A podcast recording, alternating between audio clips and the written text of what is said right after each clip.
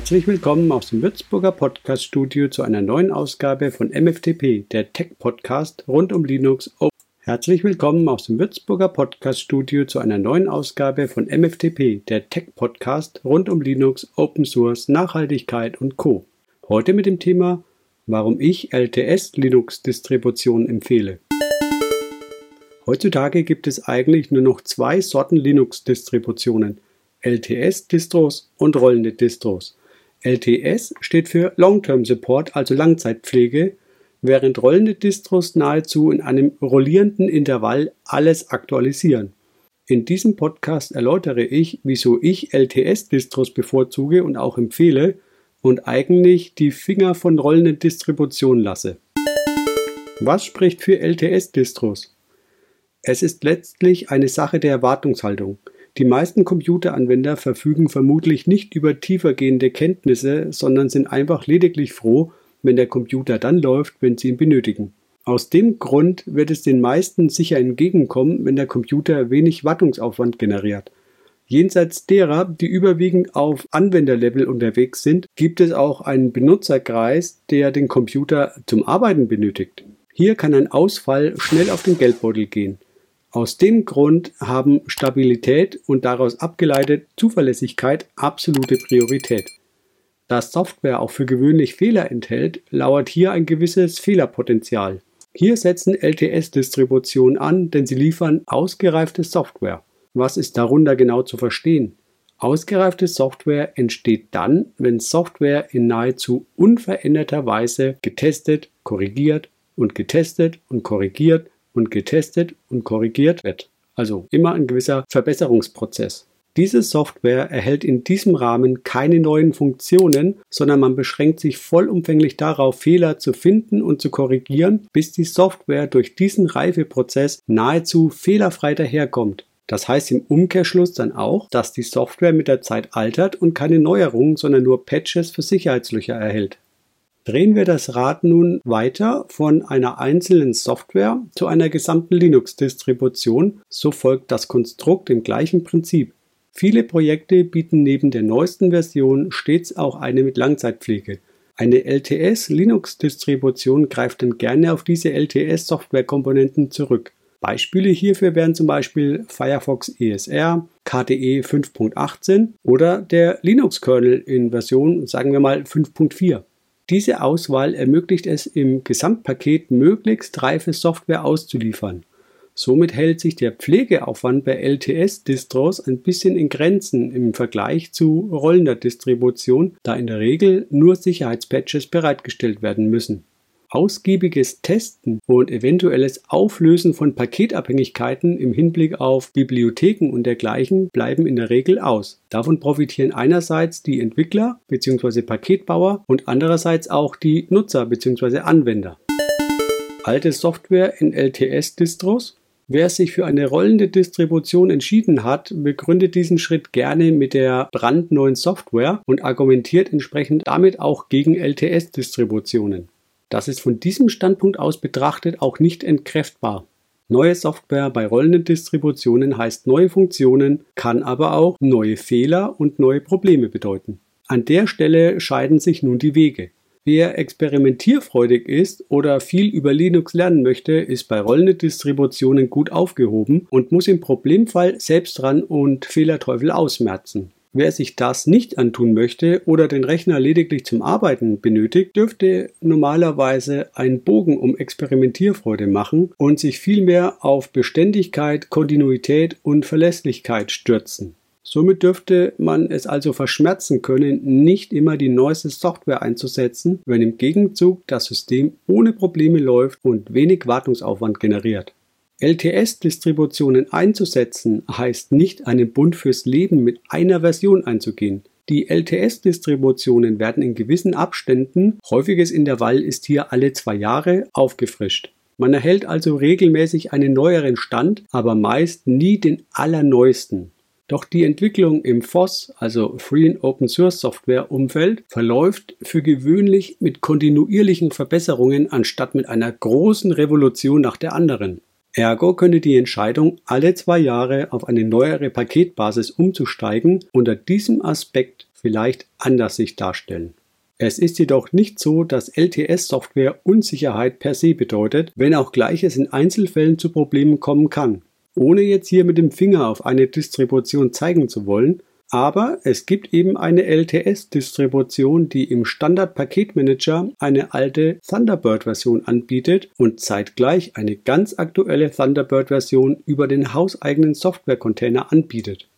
Heißt, wer diese Distribution ohne das hauseigene Software-Container-System nutzt, bleibt mit einer alten und unsicheren Thunderbird-Version im Regen stehen.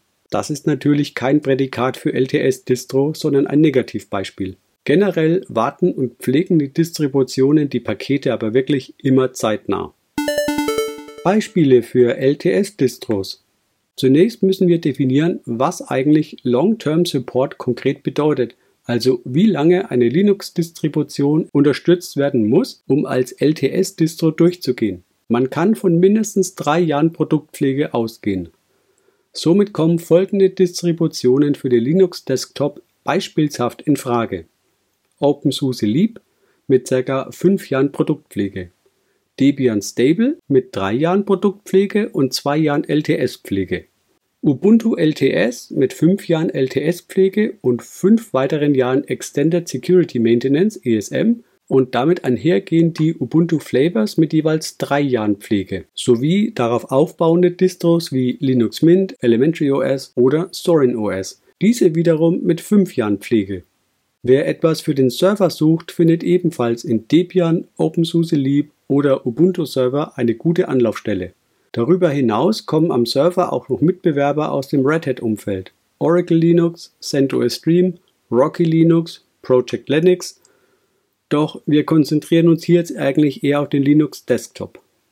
Diese Linux-Distributionen eint, dass sie immer wieder fertige Versionen veröffentlichen, oftmals jährlich oder alle zwei Jahre und die veröffentlichten Versionen derweil mit Sicherheitsaktualisierungen am Leben gehalten werden.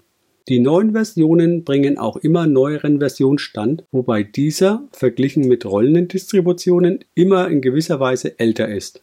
Und wer sich an veralteten Paketen stört, findet mit AppImage oder Snap oder Flatpak die Alternative in Form von neuen App-Versionen.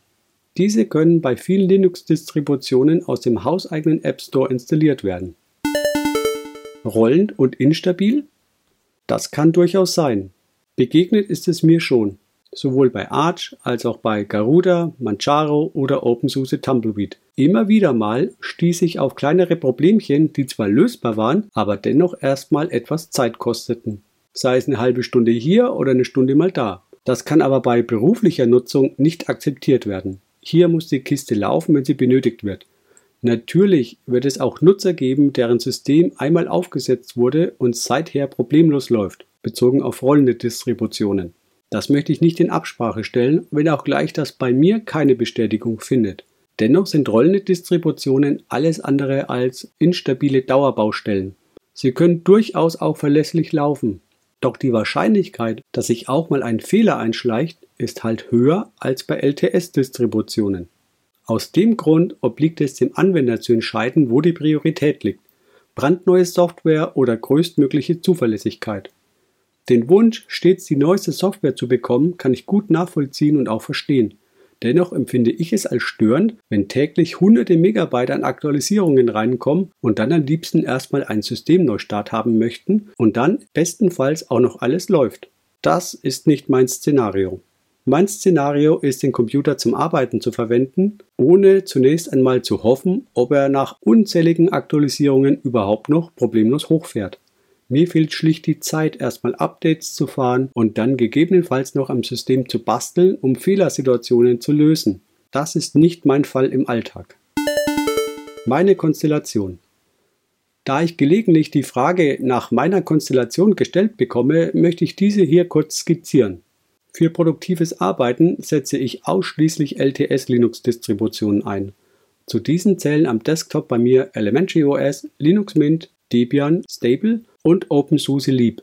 Im Serverumfeld wären Debian Stable, Ubuntu Server und OpenSUSE Leap die Kandidaten, wobei Leap erst seit dem kürzlich verlängerten Supportzeitraum von 3 auf 5 Jahren und der mit Leap 15.3 eingeführten SLE, also SUSE Linux Enterprise Binärkompatibilität, jetzt wieder voll auf der Liste mit drauf dabei ist. Mein Bedarf am Desktop und Surfer eint das Verlangen der möglichst hohen Verfügbarkeit. Im Idealfall ist der Rechner sofort einsatzbereit, wenn ich ihn benötige. Das könnte ich niemals mit rollenden Distributionen so abbilden wie mit LTS-Distributionen. Mir ist jedoch auch klar, dass ich bei neuester Hardware unter Umständen auf Probleme stoßen könnte, wenn die etwas älteren LTS-Kernel vielleicht nicht die besten Treiber mitliefern. Doch bislang bin ich auf solch einen Umstand noch nicht gestoßen, so dass ich das Risiko zur Kenntnis nehme, dieses für mich aber als gering einstufe. Rollende Linux-Distributionen sind bei mir jedoch nicht gänzlich verbannt. Sie sind nur eingegrenzt auf Test- und Lernzwecke. Ja, auch nach vielen Jahren im Linux-Bereich sollte man nie der Meinung sein, nicht noch etwas lernen zu können. Für Lernzwecke ist Arch Linux ein wahres Goldstück. Hier kann man nach Herzenslust wirklich bis ins letzte Detail schrauben. Das schätze ich sogar. Das ist so auch neben Arch bei zum Beispiel Gentoo möglich. Bei Tumbleweed, Solos, Garuda, Manjaro oder dergleichen wird zwar ein rollendes System angeboten, doch ist dieses, anders als bei Arch, ein vorgefertigtes System und kein Individualbau, wie Arch es ermöglicht. Doch auch Tumbleweed und Manjaro und Co. machen Sinn für die Nutzer, die neueste Software haben möchten, ohne tief ins System hineingreifen zu müssen. Jedoch würde ich beim Einsatz von rollenden Linux-Distributionen stets gewisse technische Kenntnisse als Voraussetzung sehen, denn früher oder später kommt der Zeitpunkt, an dem musst du eingreifen. Linux ist die Freiheit, die Wahl zu haben. Das geht in die gute wie in die schlechte Richtung. Denn wer neu in Linux einsteigt, könnte bei der unzähligen Anzahl an Linux-Distributionen abgeschreckt werden. Welche soll ich nehmen? Welche ist die beste für mich? etc. etc. etc. Das Gute daran ist, dass für jeden Geschmack sich etwas findet. Mein Tipp ist, sich stets an die größeren und älteren Distributionen zu halten und von diesen aus maximal eine Stufe runter bei den Forks. So fand ich für mich eine recht brauchbare Grenze. Neueren Distributionen stehe ich für gewöhnlich erstmal kritisch gegenüber. Kritisch dahingehend, als dass diese sich erstmal die Hörner abstoßen müssen, ihre Relevanz beweisen müssen durch Bestehen, schnelles Handeln bei Sicherheitsaktualisierungen etc. Wer von euch schon länger dabei ist, wird sich noch an Antergos erinnern. Eine Arch-basierende Distribution, sehr vielversprechend, die eine komfortable Arch-Installation und Systembetrieb ermöglichte. Doch diese Beliebtheit stresste das Team dermaßen, sodass diese nicht bei dem Druck und der Last standhalten konnten und letztlich die Reißleine zogen. Das erschütterte sicherlich viele Antergos-Anwender. Doch ist ein Ende mit Schrecken besser als ein Schrecken ohne Ende. Ich kann die Entscheidung der Entwickler gut nachvollziehen. Das Schlimmste, was einem passieren kann, ist eine Linux-Distribution, die nicht mehr sauber gepflegt wird. In diesem Sinne kann man festhalten, bei Linux hat man unter Umständen auch die Qual der Wahl. Doch letztlich muss das nicht stören, konzentriert man sich auf wenige Distributionen, die am besten gefallen oder einfach sympathisch sind. Hat man sich hier als Anwender etabliert, lebt es sich in der Linux-Welt erstaunlich gut und entspannt. Ich würde dennoch allen raten, fangt mit LTS-Distributionen an, baut Wissen auf und sammelt eure Erfahrungen mit Linux und entscheidet euch zum späteren Zeitpunkt, ob ihr euch andere Distros anschaut und gegebenenfalls weiterzieht oder einfach bei der Distro bleibt, mit der ihr eingestiegen seid. Wichtiger als die Frage nach der Distribution ist die Intention und die Absicht, auf Linux zu wechseln, sich darauf einzulassen.